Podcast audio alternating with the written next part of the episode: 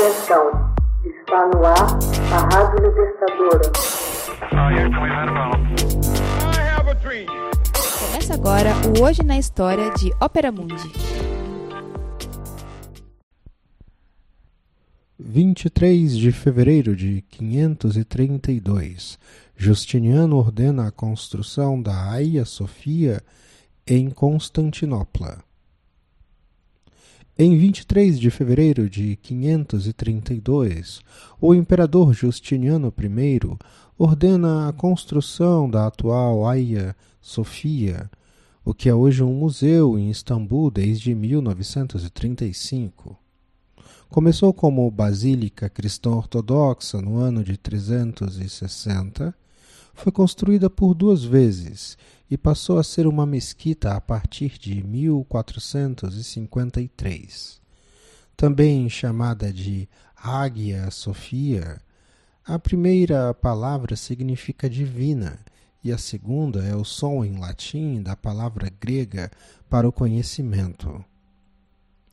Maior catedral da cidade no Império Bizantino, a então Megala Eclésia, grande igreja, foi destruída por revoltas populares em 404, como resultado de discordâncias entre a esposa do imperador Arcádio, Eudósia, e o patriarca da cidade, Crisóstomo, que foi exilado.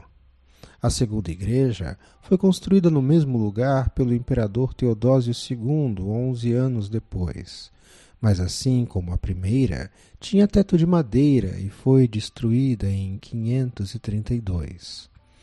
Desta vez, aristocratas e mercadores se uniram contra o reinado de Justiniano I, o mesmo que pouco mais de um mês depois ordena a construção da terceira e última Hagia Sofia.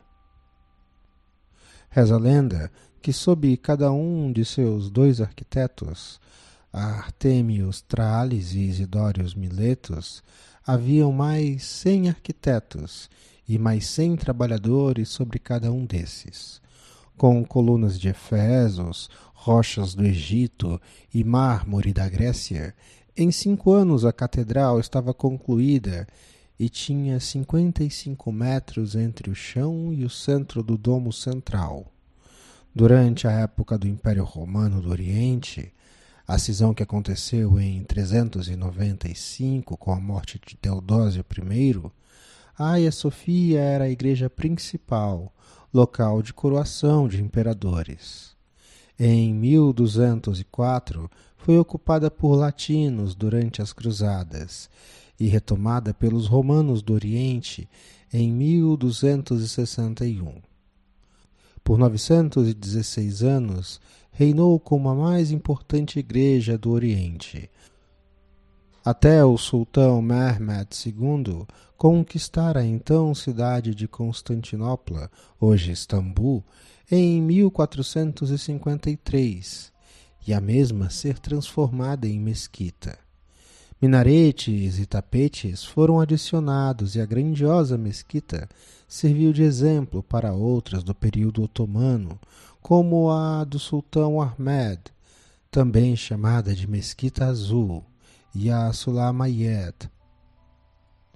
Exemplos dessa transição podem ser observados por um visitante. O minbar, púlpito muçulmano de onde o imã profere o sermão da sexta-feira, obviamente não foi planejado pelos arquitetos cristãos e foi depois instalado e voltado para Meca, mesmo que desta direção pareça torta.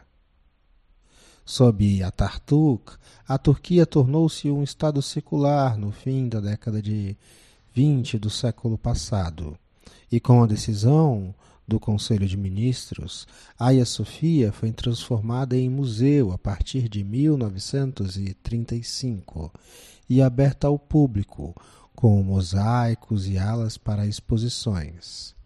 Hoje na História. Texto original: Ana Carolina Marques. Narração e adaptação: José Igor. Edição: Laila Manuelle. Você já fez uma assinatura solidária de Opera Mundi? Fortaleça a imprensa independente.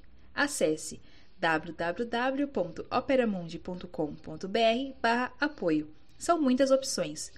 Você também pode fazer um Pix usando a chave apoie.operamundi.com.br. Obrigada!